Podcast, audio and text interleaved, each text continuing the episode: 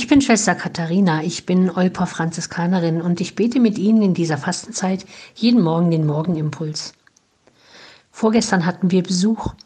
Unsere ehemalige ägyptische Gastfamilie, die seit Februar eine eigene Wohnung hat, war bei uns. Nach einer schönen Cola- und Kuchenparty, die wir in dieser Art von dieser Familie gelernt haben, haben wir Erwachsenen uns unterhalten und die beiden Kinder haben gespielt. Irgendwann hatten die Eltern noch etwas im Keller zu sortieren und sind nach unten gegangen. Erst war es lange gut, aber dann wollte der vierjährige Sohn plötzlich doch zu seiner Mama. Schwester Katharina, bringst du mich bitte zu Mama in den Keller? Ziehst du mir bitte vorher die Schuhe an? Wartest du auch auf mich? Gibst du mir jetzt bitte die Hand? Ich war total verblüfft, weil er das sonst alles alleine und selbstständig kann.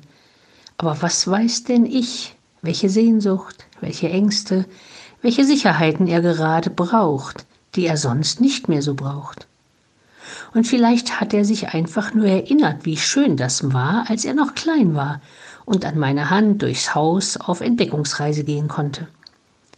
Und jetzt war, ich, war es, glaube ich, gut, nicht zu fragen, nicht zu debattieren, nicht einzufordern, sondern ganz einfach zu tun.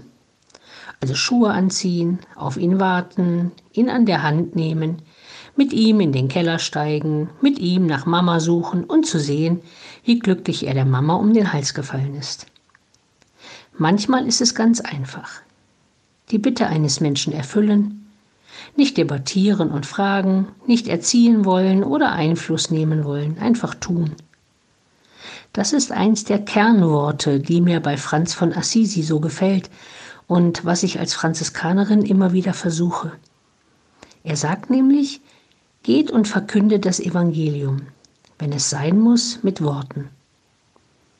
Also, das, was dran ist, einfach tun.